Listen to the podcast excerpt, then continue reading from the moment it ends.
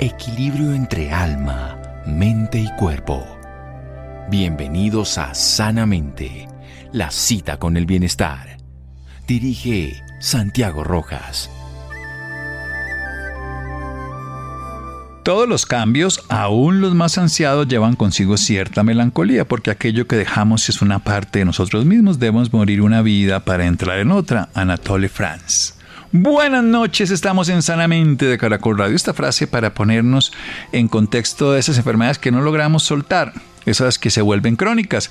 Y en el caso del COVID, que cuando empezó a finales del 2019, por eso se llama COVID-19, pues se pretendía que fuese como algunas otras eh, enfermedades de corta evolución, de corta solución, y que obviamente hoy vemos que aún persiste, que siguen apareciendo variables, que, eh, variantes, que siguen existiendo además eh, personas que se contagian y lo que es más importante que vamos a hablar hoy, que siguen padeciendo los síntomas aunque ya no esté la presencia del virus. A eso es lo que nos vamos a referir, ese COVID persistente o long COVID. Para eso vamos a entrevistar al doctor Gerardo Muñetón. Él es médico especialista en medicina interna e infectología. Es su especialidad que maneja las enfermedades infecciosas, como en este caso la producida por el virus del SARS, el virus SARS-CoV-2 de la COVID-19. Doctor Gerardo Muñetón, buenas noches y gracias por acompañarnos. Muy buenas noches, muchas gracias por la invitación. ¿Qué es esto del long COVID? Bueno, el long COVID hace referencia a la persistencia de uno o más de los síntomas relacionados con COVID-19 al menos tres meses después de la infección primaria. Eh, las definiciones han cambiado desde que empezó el COVID, porque ya llevamos casi tres años desde esta pandemia, y no se tenía claro cuánto era el tiempo suficiente que debían persistir, persistir estos síntomas para poder definir long COVID. Eh, hay muchos estudios realizados alrededor del mundo. Algunos lo proponen que sean más de dos meses, otros más de tres meses, otros más de seis meses, pero últimamente ha habido un consenso alrededor de tres meses. Entonces, eh, se ha encontrado que la persistencia de uno o más síntomas después de tres meses de la infección aguda podría ser una definición aceptada para long COVID. Estos síntomas son variados y pueden ser respiratorios, pero también pueden involucrar otro tipo de síntomas como del sistema nervioso central, del ánimo, de la concentración.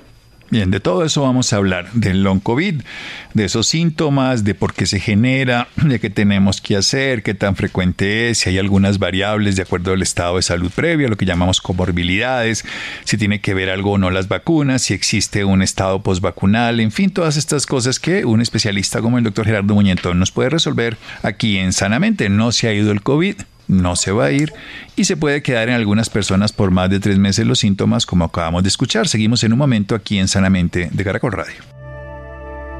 Síganos escuchando por salud. Ya regresamos a Sanamente. Bienestar en Caracol Radio. Seguimos en Sanamente.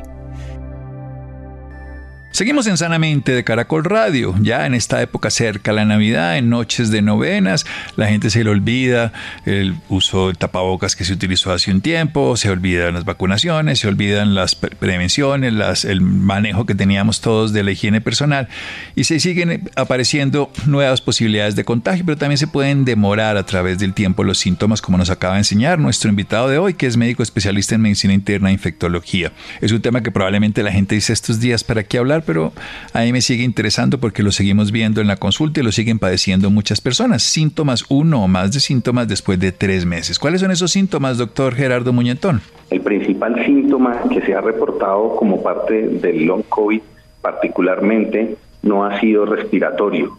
El principal síntoma que aqueja a los pacientes con long COVID es la fatiga, el cansancio. Eh, más o menos la mitad de los pacientes que demuestran síntomas persistentes después de COVID sienten o refieren fatiga y este ha sido el síntoma más común, seguido de otros síntomas que ya involucran el sistema respiratorio como tos, eh, sensación de ahogo al caminar o al subir escaleras, eh, a veces dolor de pecho. Eh, esos son los síntomas como físicos que más se han atribuido al long COVID. Otro de los síntomas que refieren los pacientes que sufren de este síndrome de long COVID eh, hace referencia a los síntomas del sistema nervioso central, falta de concentración, cefalea, problemas del sueño, ansiedad. Todo esto ha sido eh, referido como el long COVID y la mitad de los pacientes tienen síntomas de fatiga, la mitad de los pacientes que quedan tendrán síntomas respiratorios y síntomas de ansiedad o dificultad para concentrarse. Bien, ¿qué tan frecuente es el long COVID desde el punto de vista de la población general? Luego vamos a las particulares si hay diferencia de acuerdo a las edades. Bueno, eh, hay muchos estudios grandes intentando dar una respuesta.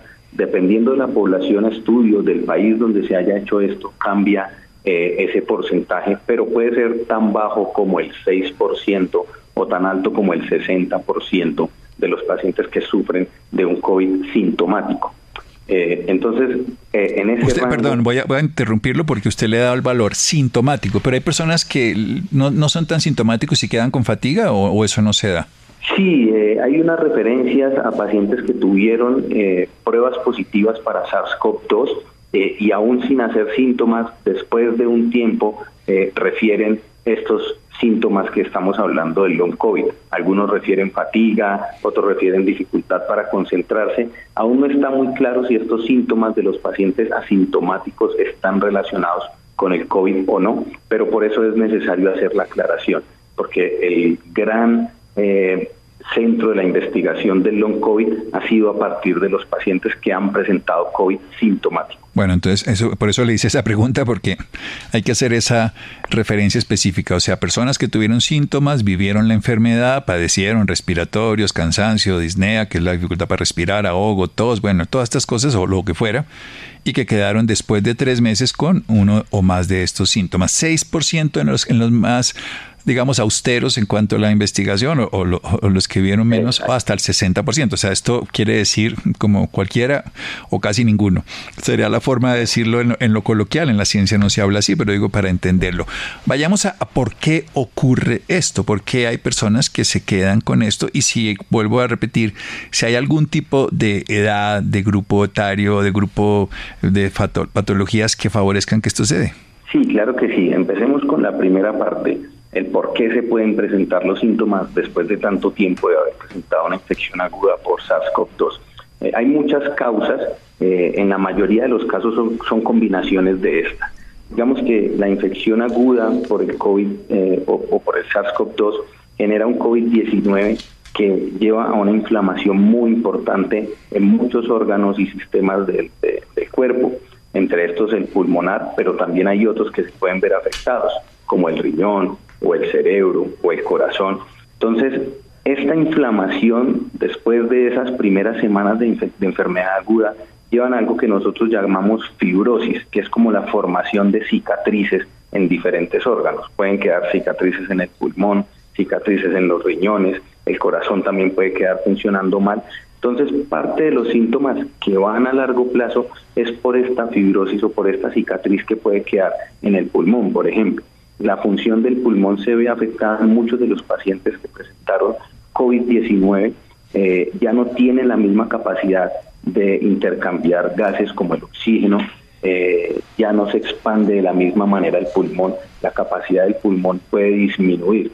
Cicatrices en los bronquios pueden llevar a tos crónica, producción de moco aumentado puede llevar a tos crónica.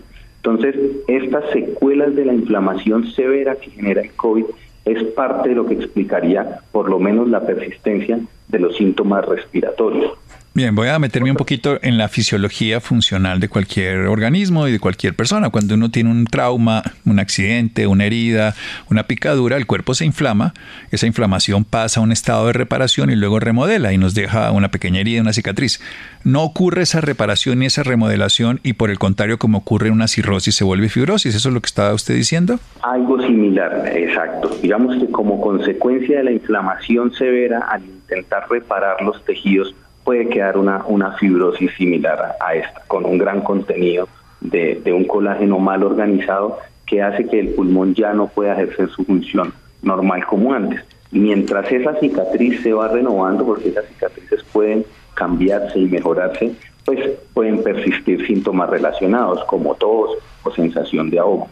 Bueno, usted nos abrió la siguiente puerta y es eso puede ser reversible también o puede cronificarse, o sea, el cuerpo puede llegar a reparar de una manera adecuada, como pero que cito lo de la cirrosis, porque es la forma en que ocurre, ¿no? En lugar de, que el hígado se repare, que es un órgano que repara hasta un 80%, que no le pasa uno con un dedo, en lugar de eso se fibrosa y terminamos teniendo pues una enfermedad degenerativa como la cirrosis. Pero estas secuelas que generan fibrosis a nivel del tracto respiratorio, a nivel de órganos del sistema, del todo el tejido conectivo que hay en el cuerpo, ¿se puede reparar de tal manera en que no se quede esa cicatriz?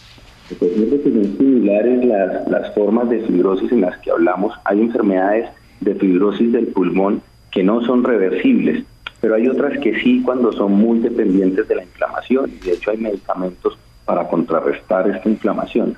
En el caso de COVID, estas cicatrices eh, se perduran porque la inflamación fue muy severa, pero no es usual ver después de 12 meses eh, pulmones que hayan quedado con una fibrosis eh, permanente se presenta, se ha presentado y lo hemos visto, pero no es lo usual. Muchos de los eh, pulmones que vimos en la UCI con eh, imágenes en las tomografías y en las radiografías que sugieren fibrosis, con el tiempo van disminuyendo, eso se va echando hacia atrás, esas cicatrices van cambiando y, y los síntomas mejoran. Hay muy pocos pacientes que perduran más allá de los 12 meses con estos síntomas. Hay muchos pacientes que al, al, mes número 3, después de su infección aguda, persisten con los síntomas, pero esos síntomas van cediendo con el paso de los meses y ya son mucho menos los pacientes que tienen síntomas después de dos meses. Entonces, en esta parte de esa cicatrización sí se ve algo de mejoría. Bueno, eso también es bueno. Lo que estoy diciendo es para darle. Esperanza, esperanza. Claro. sí, sí. Por, eso quería que. Y usted es el que sabe y nos puede aclarar estas cosas. Pasemos a, la otra condición que, quiero hacer. Hay otro punto importante, ¿no? Que, en cuanto a la explicación de, del long COVID, porque esta solo era una parte, y como te dije, eh, hay muchos, muchos elementos involucrados en esta persistencia de síntomas. Ese solo hacía referencia a lo que podía pasar en un órgano cuando, cuando las cicatrices empiezan a generar problemas. Pero hay más allá, hay personas que nunca tuvieron una inflamación severa del pulmón porque tuvieron un COVID leve y aún así con este COVID leve generan un síndrome de long COVID de, después de dos o tres meses de la infección. Eh, ahí se han propuesto otras cosas, ¿no? Digamos que existen pacientes en donde eh, material genético del virus se sigue detectando en los pulmones o en el intestino, lo que nos sugiere que puede que haya una replicación de ese virus en baja cantidad, pero que esté llevando a que se perpetúe una inflamación no solo en el pulmón, sino en general en el organismo. Y eso puede ser parte de lo que explica eh, que el principal síntoma sea la fatiga, el cansancio, porque la inflamación crónica lleva a este tipo de síntomas. Pues sigue siendo una guerra de guerrillas, una guerra ahí de territorio, sino pues una guerra como... teoría que hace referencia a esto, que haya a una persistencia de activación del sistema inmune de defensas, porque aún hay pedacitos del virus por ahí dando vueltas. Puede que no sea un virus que se pueda transmitir a otras personas, no es un virus que genere infección en los órganos, pero pedacitos de proteínas del virus pueden quedar por ahí y eso genera activación de nuestro sistema de defensa y esa activación crónica de ese sistema genera inflamación y puede llevar a estos síntomas de cansancio y aún a la falta de concentración. Se han encontrado que muchas moléculas de la inflamación pueden estar elevados en estos pacientes con el COVID eh, prolongado y, por eso esta teoría del long COVID y del por qué incluye varios aspectos, no solo la cicatrización de estos órganos inflamados, sino esta inflamación persistente general. Hay otras cosas también eh, que se deben tener en cuenta. La infección por COVID-19 también se asoció más a disfunción eh, de la glándula tiroides. Entonces una disfunción de esta glándula también podría explicar varios de los síntomas que, de los que hemos hablado, en especial la falta de concentración, la ansiedad. Entonces por ahí vamos. No, y además usted lo explica de una manera con el sistema inmune que es interesante.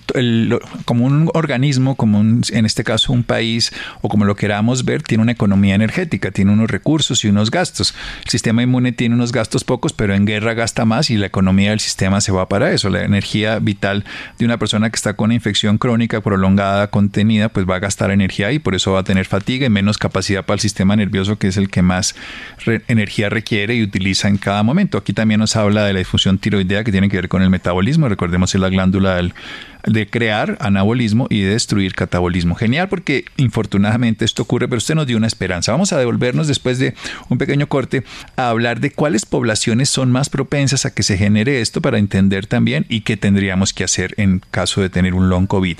Seguimos en un momento hablando con el doctor Gerardo Muñetón en Sanamente de Caracol Radio. Síganos escuchando por salud. Ya regresamos a Sanamente. Bienestar en Caracol Radio. Seguimos en Sanamente. Seguimos en Sanamente de Caracol Radio. Estamos hablando con el doctor Gerardo Muñetón. Él es médico especialista en medicina interna y con una subespecialidad en infectología. Nos está hablando, como de acuerdo a los Centros de Control y Prevención de Enfermedades en Estados Unidos, que las afecciones posteriores al COVID-19 es una variedad de problemas de salud que son nuevas en realidad porque no existía esta enfermedad, pero que estas afectaciones crónicas o recaídas pues se pueden presentar, según nos habla aquí nuestro invitado, entre un 6 y un 60% en personas que tienen síntomas ya sea neurológicos, de ánimo, de fatiga, que es la más común en la mitad, tres meses después de haber presentado una enfermedad sintomática. Nos habla de unas teorías que nos explican, la primera, una inflamación tan severa que puede llevar a una secuela de cicatrización, que puede ser a nivel pulmonar, como tos crónica, bueno, en fin, que esto puede llegar a ser reparado con el paso del tiempo. También nos habla de que puede haber un virus que se queda en el sistema y se está replicando, que no puede generar contagio a otras personas, pero que para el sistema se forma una pequeña guerra interna persistente que lleva a la fatiga, al trastornos de concentración o una tercera hipótesis que pueden estar juntas todas, que es una alteración tiroidea que afecta el metabolismo, que altera pues toda la funcionalidad del cuerpo. Volvamos a la pregunta, ¿qué grupos son más susceptibles? ¿A quiénes les da más? ¿Quiénes le persiste más? ¿Hombres, mujeres? ¿O qué características de salud previas, doctor? Bueno, digamos que en primer lugar, eh, los factores de riesgo para presentar una enfermedad severa por COVID-19 también aplican como factores de riesgo para presentar un long COVID.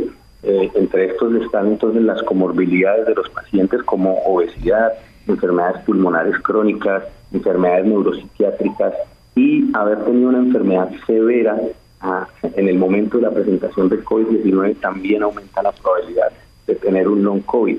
Los pacientes que estuvieron hospitalizados o estuvieron en la UCI tienen más riesgo de presentar long COVID que los pacientes que tuvieron una enfermedad leve. Eso es muy importante en primer lugar porque eh, pues, resalta esa diferenciación del COVID de afectar más a un tipo de la población eh, que a otro. Entonces los pacientes que están en riesgo de enfermedad severa eh, tienen también más riesgo de COVID. Por otro lado está la población no vacunada. Digamos que la vacunación es un triunfo de la humanidad en muchas enfermedades, demuestra cómo el ser humano ha sido capaz de crear conocimiento para salvarse a sí mismo y, el COVID no es la excepción. La vacunación hizo que esta pandemia cambiara de una pandemia en donde no teníamos dónde meter pacientes que necesitaban eh, ventilación y soportes de cuidado intensivo a que la gran mayoría de casos ahora del COVID eh, sigan siendo leves y los hospitales ya no tengan sus camas de cuidado intensivo llenos. Ese triunfo de la vacunación también aplica para el long COVID. Entonces hubo un estudio muy interesante que demostró que más o menos el 42% de las personas no vacunadas presentaban long COVID, mientras que si las personas tenían una dosis de la vacuna, el 30% solamente presentaban long COVID, pero si tenían dos o tres dosis de vacuna, el 17 o el 15% se verían afectados con long COVID. O sea que la vacunación cambió de un 42% de riesgo de presentar long COVID a un 16% de riesgo de presentar long COVID. Entonces la vacunación es muy importante y por eso las personas que no estén vacunadas van a tener un mayor riesgo de presentar long COVID. Bueno, usted nos hablaba de una esperanza con hechos, pues que a lo largo de, de, un año la gran minoría de todas esas personas que tuvieron estos síntomas, ya sea fatiga, disnea, que es dificultad para respirar, tos, dolor en el pecho, falta de concentración, eh, alteraciones del sueño, ansiedad y demás, eh, disminuían. ¿Qué hay que hacer precisamente? Porque creo que hábitos de vida también influyen, pero no, no tiene que darnos nombres de medicamentos, pero también se medica. ¿Qué se hace, doctor? Digamos que con el long COVID lo más importante es la rehabilitación. Hay que ver cuáles son los, los, los síntomas que han, que han pasado. eh, o que están sucediendo, pero digamos si el predominio es de síntomas pulmonares, lo más importante es la rehabilitación pulmonar. Hay muchos estudios de rehabilitación pulmonar en COVID que ayudan a recuperar esa función que se perdió, en especial en los pacientes que estuvieron hospitalizados o tuvieron un COVID severo.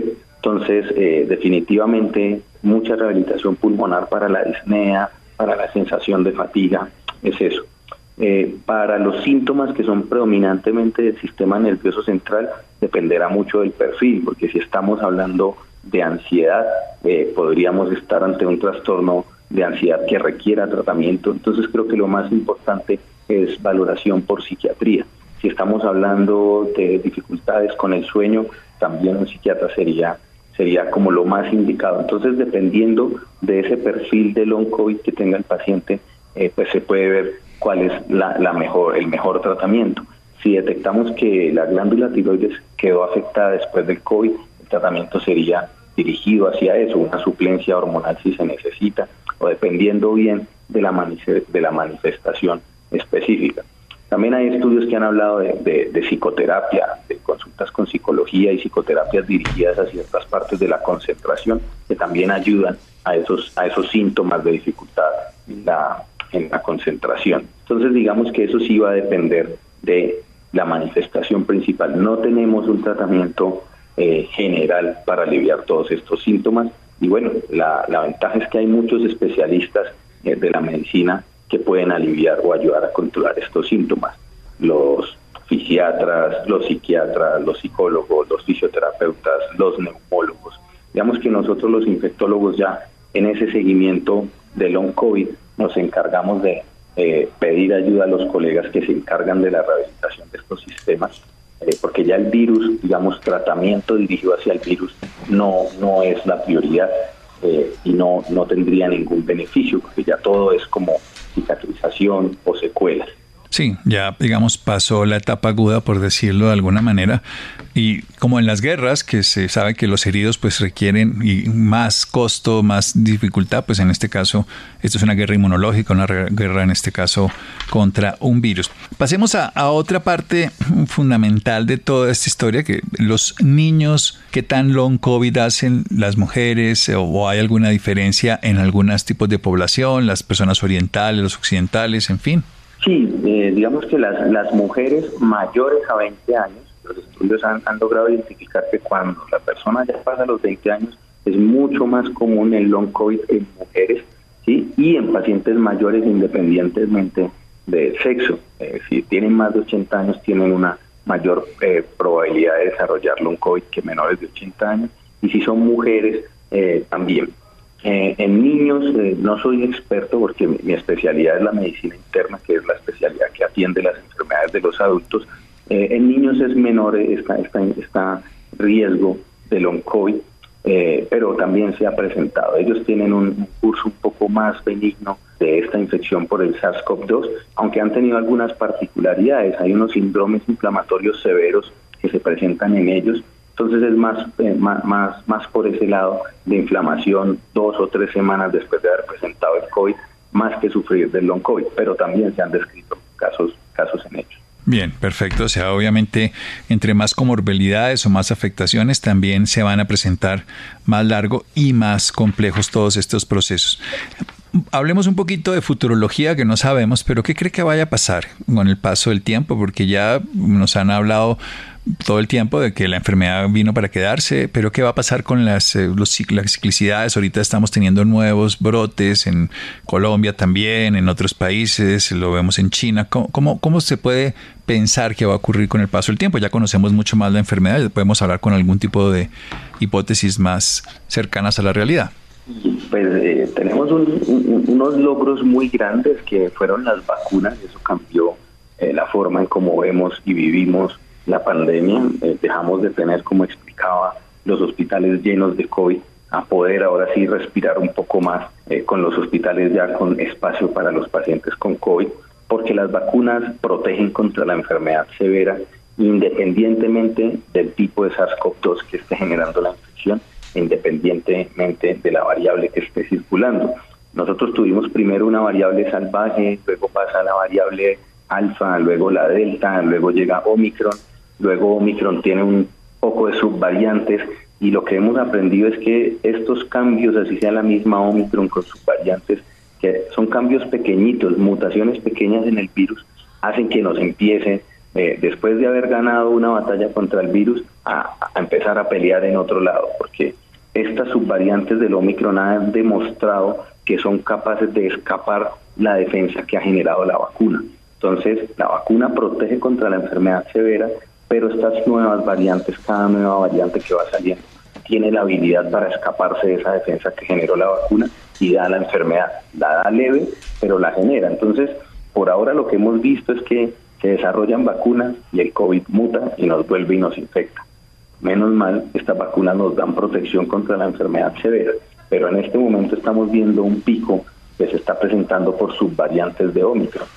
Teníamos subvariantes A5, A4, ahora estamos en subvariantes BQ1, BQ1.1, poco de nombres raros, pero básicamente se traducen en que, en que hay mutaciones que cambian el virus y hacen que ese virus nos pueda volver a infectar. Esto puede seguir pasando en el futuro, ver que ahora salgan vacunas efectivas contra estas Omicron y sus subvariantes, pero luego el virus cambie a otra variante y haya que cambiar de vacuna. Entonces, con influenza ya, ya hemos visto esto, hay que vacunar anualmente contra influenza porque eh, eh, el tipo de virus que rota en un año no es el mismo el siguiente año y toca ir cambiando el tipo de vacunas para que se controle la influenza. Eh, podría ser que COVID vaya a evolucionar hacia ese lado. Definitivamente lo que sí es seguro es que tendremos que seguir repitiendo dosis de vacunación. Entre más vacunados estén, más protección van a, van a tener. Entre más población esté vacunado, más protección va a haber para toda la población en general. Y pues tendremos que esperar eh, cómo reacciona el mundo hasta esta subvariante, hacia estas subvariantes del Omicron y ver si se cambian, si se producen nuevas vacunas, cada cuánto van a salir. Entonces, ya hemos visto que el virus puede mutar, la vacunación está aquí para quedarse repetidamente contra el COVID y bueno, será esperar si se desarrollan nuevas vacunas contra estas variantes y cuando el virus pues queda un poco más estable. Bueno, recordemos, y es lo evidente, que las vacunas son para activar el sistema inmune para que conozca el virus y se pueda defender. O sea, no es un tratamiento, sino es una prevención. Hablemos de tratamientos. ¿En qué se ha avanzado frente a los tratamientos específicamente de la acción antiviral? Porque recordemos que los tratamientos que se hicieron durante todo el tiempo que se han hecho son sintomáticos, son para la inflamación, son para la parte respiratoria, son las ayudas mecánicas en caso de que haya disfunciones que no se puedan suplir, en fin. Sí, bueno, digamos que en eso se ha avanzado. Eh, antes no teníamos nada de tratamiento para el COVID eh, y después de estos dos años y pico hemos, hemos eh, se ha logrado desarrollar algunos medicamentos. Lastimosamente los medicamentos más fáciles de administrar están hechos para administrarse en momentos tempranos de la infección, cuando recién están empezando los síntomas y han demostrado en poblaciones de alto riesgo disminuir eh, la probabilidad de que se hospitalicen. Entonces, si están en los primeros días de COVID y reciben alguno de estos tratamientos, los, los pacientes que tienen los factores de riesgo, eh, pues se podría evitar eh, la hospitalización. Entonces, e, eso es muy importante porque ya estamos teniendo opciones. con el paso del tiempo tendremos varios de estos medicamentos acá en el país y ya será, digamos, decisión de las autoridades sanitarias si estos medicamentos quedarán como venta libre para que la gente asista a comprarlos o si estos medicamentos deberán ser formulados por los médicos. Por ahora eh, están concebidos para ser formulados por, por los médicos eh, y en algunas poblaciones específicas sirven en etapas tempranas de la enfermedad, porque ya cuando el paciente entra a hospitalización, ya estos antivirales eh, orales no van a generar su efecto, ya tendríamos que usar otro tipo de medicamentos como anticuerpos monoclonales o medicamentos biológicos que a veces llamamos, que se dan en escenarios muy específicos dependiendo de cómo se comporte el paciente. Entonces, existen unos medicamentos muy especializados, muy específicos para el cuidado del COVID severo en el hospital. Antes no teníamos ninguno. Eh, y ahorita tenemos unos medicamentos que podrían prevenir la hospitalización. Entonces, eh, sí ha avanzado, hay esperanza, hay esperanza, pero definitivamente el efecto de estos medicamentos no es en lo absoluto similar al efecto de la vacuna. El efecto de la vacunación es muy superior. Sí, es una prevención que se puede hacer y ya con la enfermedad, tratamiento temprano o si no tratamiento sintomático o ya más complejo, como usted dice, que son inespecíficos que activan el sistema inmune, anticuerpos monoclonales, otras terapias biológicas. Muy bien, muchísimas gracias, doctor Gerardo Muñetón. ¿Dónde lo podemos ubicar? ¿Dónde puede redes sociales? ¿Dónde se puede encontrar más información suya? Él es médico especialista en medicina interna e infectología que nos habló del long COVID. Bueno, eh, creo que eh, no, no tengo redes sociales médicas. me, dedico principalmente al trabajo eh, en el hospital, intrahospitalario con los, con los pacientes y los antibióticos, eh, pero yo creo que podríamos tener mi, correo, dejarlo para, para, por si alguien tiene alguna duda. Mi correo es gamunetonl.unal.edu.co. Perfecto, lo voy a repetir. G A Munetón L arroba unal.edu.co. ¿Así es? Muy bien, doctor Gerardo Muñetón, muchísimas gracias por esta oportunidad, por aclararnos todas las dudas, por ponernos en una realidad. El COVID sigue, hay personas que les puede quedar entre un 6 o 60% durante tres meses o más y seguimos hablando de la prevención. Descanse, doctor Muñetón, muchas gracias y feliz Navidad. Bueno, hasta luego, que tengan buena noche, feliz Navidad. Seguimos aquí en Sanamente de Caracol Radio síganos escuchando por salud. Ya regresamos a Sanamente. Bienestar en Caracol Radio. Seguimos en Sanamente. Seguimos en Sanamente de Caracol Radio, nuevas tecnologías para la diabetes mejorando la atención y la comodidad a través de la innovación. Yo Sebastián, buenas noches. Como siempre traemos temas interesantes de salud, cuidado y bienestar para nuestros oyentes. Saludamos al doctor Santiago Rojas y buenas noches para todos los que nos escuchan. Gracias a las nuevas tecnologías, la experiencia del paciente ahora es mucho mejor. Para hablar del tema está con nosotros el doctor Omeara. Él es médico especialista en medicina interna con especialidad en endocrinología. Actualmente se desempeña como docente de posgrado de la Universidad de Rosario, endocrinólogo institucional en la Fundación Cardioinfantil. Doctor Omeara, bienvenido y gracias por acompañarnos. buenas noches y gracias a ustedes por la invitación. La salud y la tecnología digital se han unido provocando un cambio fundamental en la forma en que los pacientes manejan su bienestar y acceden a la atención médica. Doctor, empecemos a hablar cuáles son esas nuevas tecnologías que están mejorando la atención y la comodidad de los pacientes, especialmente hablando de quienes padecen de diabetes. Eh, sí, definitivamente eh, la tecnología, llámese cualquier tipo de intervención, que nos apoya en el diagnóstico, en la prevención o el tratamiento en diabetes, eh, ha sido eh, una herramienta fundamental que ha avanzado mucho. Eh, desde los mismos exámenes, como medir una glicemia o medir una glucometría, han hecho que los pacientes, específicamente los que usan insulina, puedan tener herramientas más cada vez más sencillas para que puedan hacer su tratamiento o automanejo de la diabetes. Y, de las cosas que han revolucionado sobre todos los últimos años el tratamiento de los pacientes con diabetes que usan insulina son los monitoreos de glucosa y los sensores que requieren medición del azúcar o que los pacientes pueden hacer su medición de la glucosa y sobre eso tomar una conducta. Han sido probablemente los dispositivos de la tecnología más reciente que ha revolucionado el manejo de los pacientes con diabetes que usan insulina. Hablemos de esos dispositivos de monitoreo y de especialmente del uso de esos sensores. Sí, los sensores, es decir, la, medición de la glucosa, desde lo más básico que conocemos es irse a tomar una, una, una medición al laboratorio. Y ahí uno puede tener, o los pacientes con diabetes tipo 2, en general los pacientes pueden tener una medición de cómo está su azúcar, cómo está su glucosa. Pero los pacientes que están con uso de insulina requieren un, un conocimiento o tienen, tener los datos casi que constantemente para saber cómo está su nivel de glucosa y sobre eso qué conductas deben hacer en relación con la alimentación o con el medicamento. Anteriormente o actualmente todavía es una herramienta muy importante la medición con un glucómetro, que requiere funcionarse el dedo y tomar la medición de la glucosa o, que conocemos coloquialmente como el azúcar. Los monitoreos o los sensores de glucosa nos permiten tomar esta medición sin necesidad de hacer función en el dedo, sin chuzarnos, sin utilizar agujas. Y esta medición puede ser mucho más frecuente. casi que ilimitada y sin la incomodidad de, requerir eh, funcionarse los dedos de los pacientes.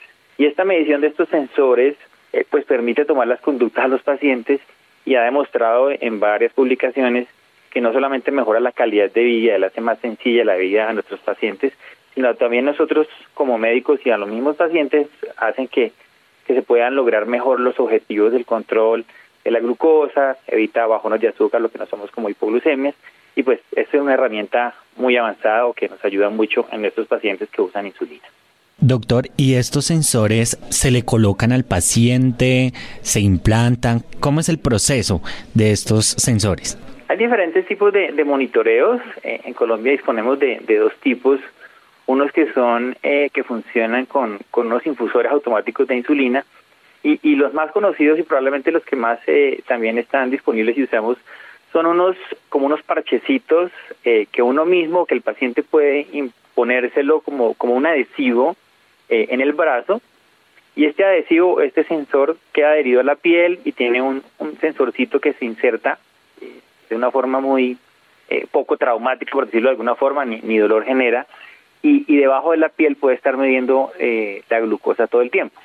Y el paciente puede utilizar un dispositivo que se parece a un glucómetro o el mismo celular y pasárselo como si fuera un scan y tener su información en tiempo real de cómo están sus niveles de glucosa y de acuerdo con un entrenamiento específico de los pacientes, ellos pueden tomar decisiones sobre cómo esté ese nivel, si está bajo deben comer algo o si está alto deben utilizar insulina y pues digamos que eso eso es una herramienta que ha revolucionado el tratamiento de la diabetes en los pacientes que tienen este tipo de tratamiento con insulina.